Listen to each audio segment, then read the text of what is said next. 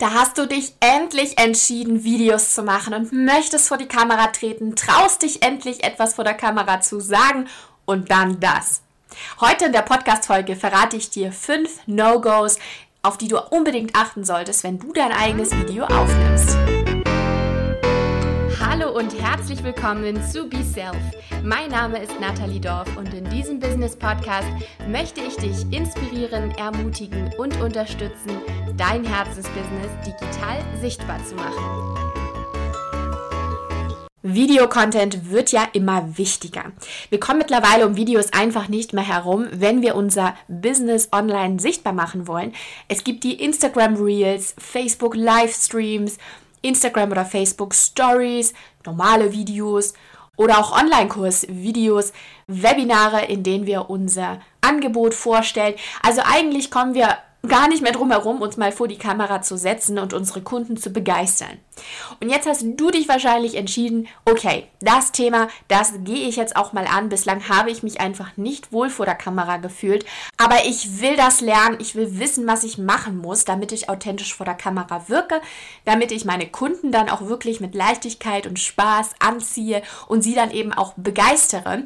Und ich will das jetzt anpacken und ich traue mich jetzt und dann das irgendwie geht es schief. Das erste Video, was du machst, geht voll in die Hose. Du weißt nicht, was du sagen sollst. Hast das Gefühl, dass du ja nur in deinem Expertenwirrwarr erzählst und keiner dich versteht. Du guckst vielleicht wie ein verschrecktes Reh in die Kamera und weißt überhaupt nicht, was du machen sollst mit deiner Mimik oder deiner Gestik.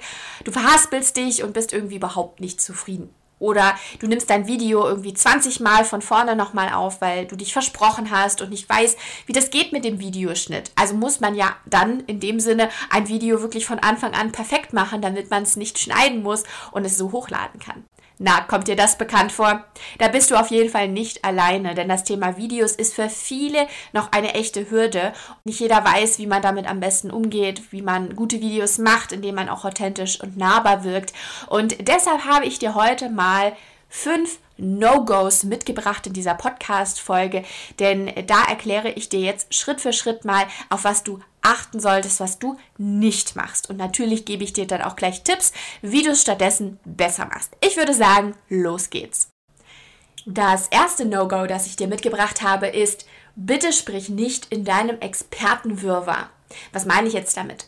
Also, du bist natürlich Expertin auf deinem Gebiet. Vielleicht bist du Finanzexpertin oder Expertin für Grafik, für Corporate Identity und so weiter. Du kannst ja auf deinem Gebiet perfekt das Ganze beherrschen, die Thematik. Du weißt ganz genau, womit du deinen Kunden weiterhilfst. Aber bitte sprich nicht immer nur Fachchinesisch oder Fachspanisch, Fachfranzösisch, was auch immer, so dass deine Kunden dich nicht verstehen. Vielleicht fällt dir das ja auch im normalen Kundengespräch auf. Aber spätestens beim Thema Videos, wenn du deine Kunden anziehst und das erste Mal die dich überhaupt kennenlernen, und du dann Fachchinesisch quasi sprichst, dann wird dich ja niemand verstehen und dann wird derjenige auch vielleicht nicht bei dir buchen, bei dir kaufen, weil er dich nicht versteht. Und genau das wollen wir natürlich nicht machen. Also gerade beim Thema Videos ist es wichtig, in Bildern zu sprechen, Bilder visuell zu zeigen, vielleicht auch im Video ähm, sozusagen Wörter oder auch Sätze zu hinterlegen, dass jeder im Kopf ein Bild hat, was du meinst. Da ist es viel wichtiger, dass du visuell ansprechende Videos machst, als wenn du dann eins zu eins vor der Kamera sitzt und nur erzählst und man überhaupt nicht versteht, was du eigentlich sagst. Und mal eine wichtige Info am Rande. Laut Studien fallen lediglich 7% auf das Gesagte, auf den Inhalt. Nur 7%, das musst du dir mal vorstellen. Die Leute, die deine Videos sich anschauen, die sind eher visuell geprägt und die wollen natürlich wissen, was du inhaltlich zu sagen hast, aber die wollen es ja auch verstehen. Und deswegen ist es ganz, ganz wichtig, nicht im Expertenwirrwarr zu sprechen. Was kannst du denn stattdessen machen? Ganz einfach. Versuch in Bildern zu sprechen. Versuche Metaphern zu verwenden, Bildsprache, versuch Beispiele zu bringen, erzähl Anekdoten, irgendwas Persönliches, versuche deine Fachexpertentipps wirklich bildlich darzustellen, dass man versteht, wovon du redest und was du meinst. Und wenn es dann auch funktioniert in dem Bildformat, in dem Videoformat, was du gerade machst, dann blende das doch auch gerne ein Ne, das geht natürlich nicht bei jedem Videoformat, aber du kannst das sehr gerne auch bildlich untermalen. Also nicht nur in deinen Worten erklären als Beispiel oder ein, ein Bild kreieren, sondern auch wirklich mal einblenden. Und das bringt mich jetzt auch zum zweiten No-Go. Stell dich als Expertin dar, aber wirke nicht überheblich und denke, du bist besser als andere.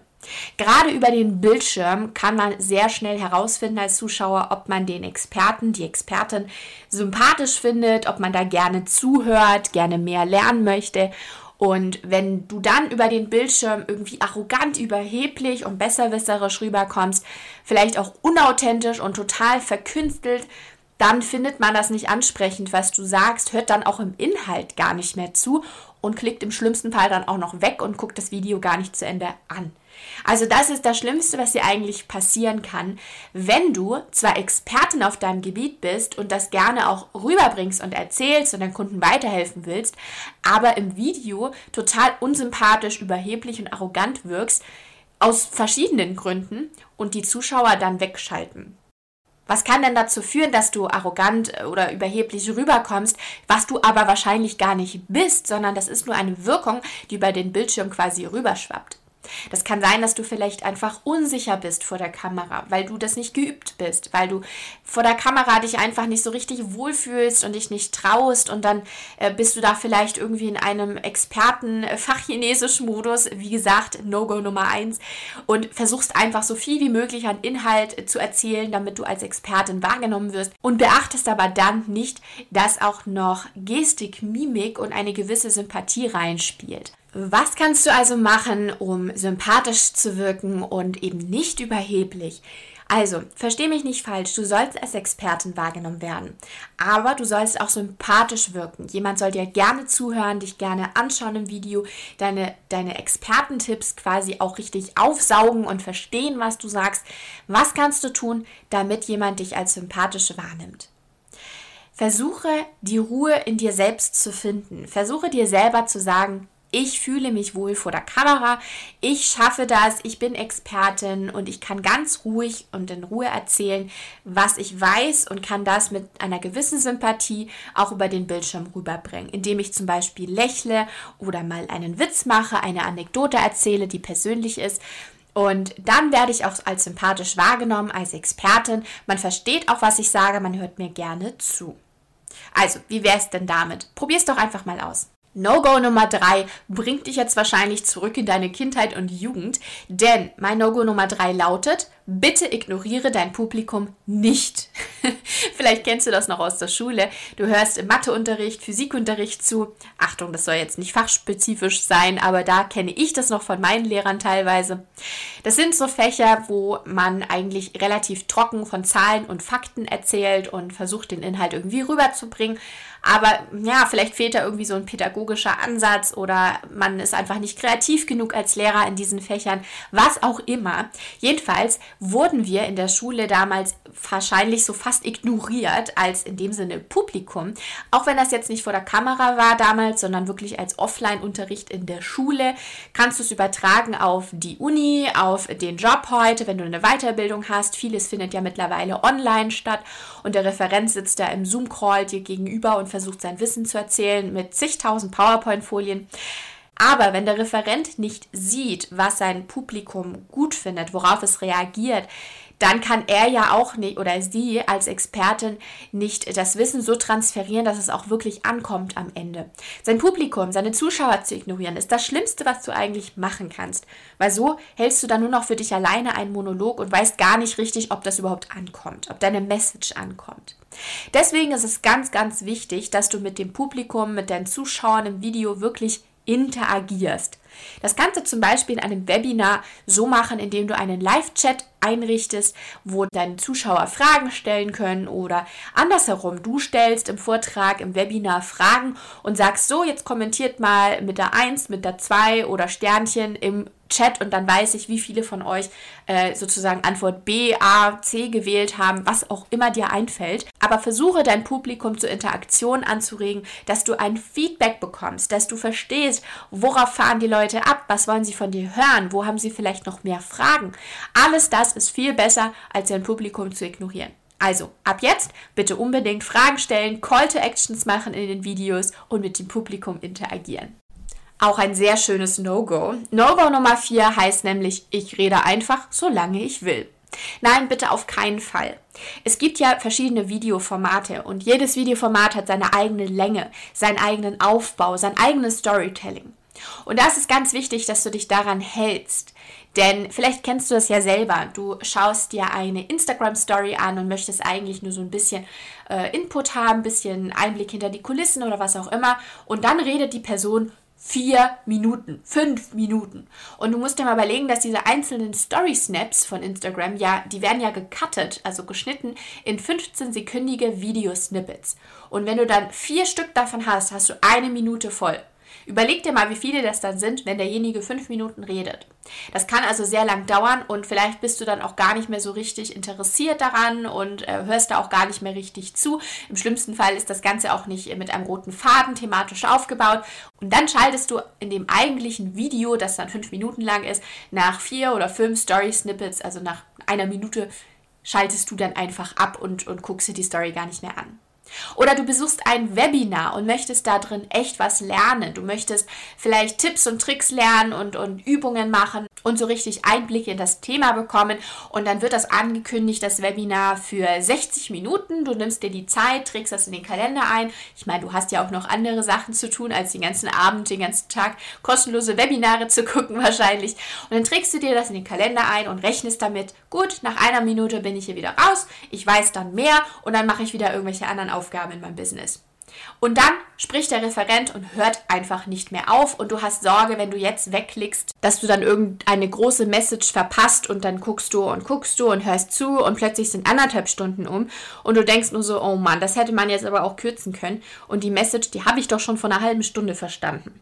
Also du merkst selber, das ist keine gute Idee, deswegen halte dich unbedingt bei jedem einzelnen Format, Videoformat auf Social Media, in Online-Kursvideos, in Webinaren, was auch immer, halte dich an eine angenehme Länge, kündige die vorher gerne auch an, wenn sie nicht sowieso schon klar ist und halte dich auch dran und bring dann deine Message wirklich auf den Punkt.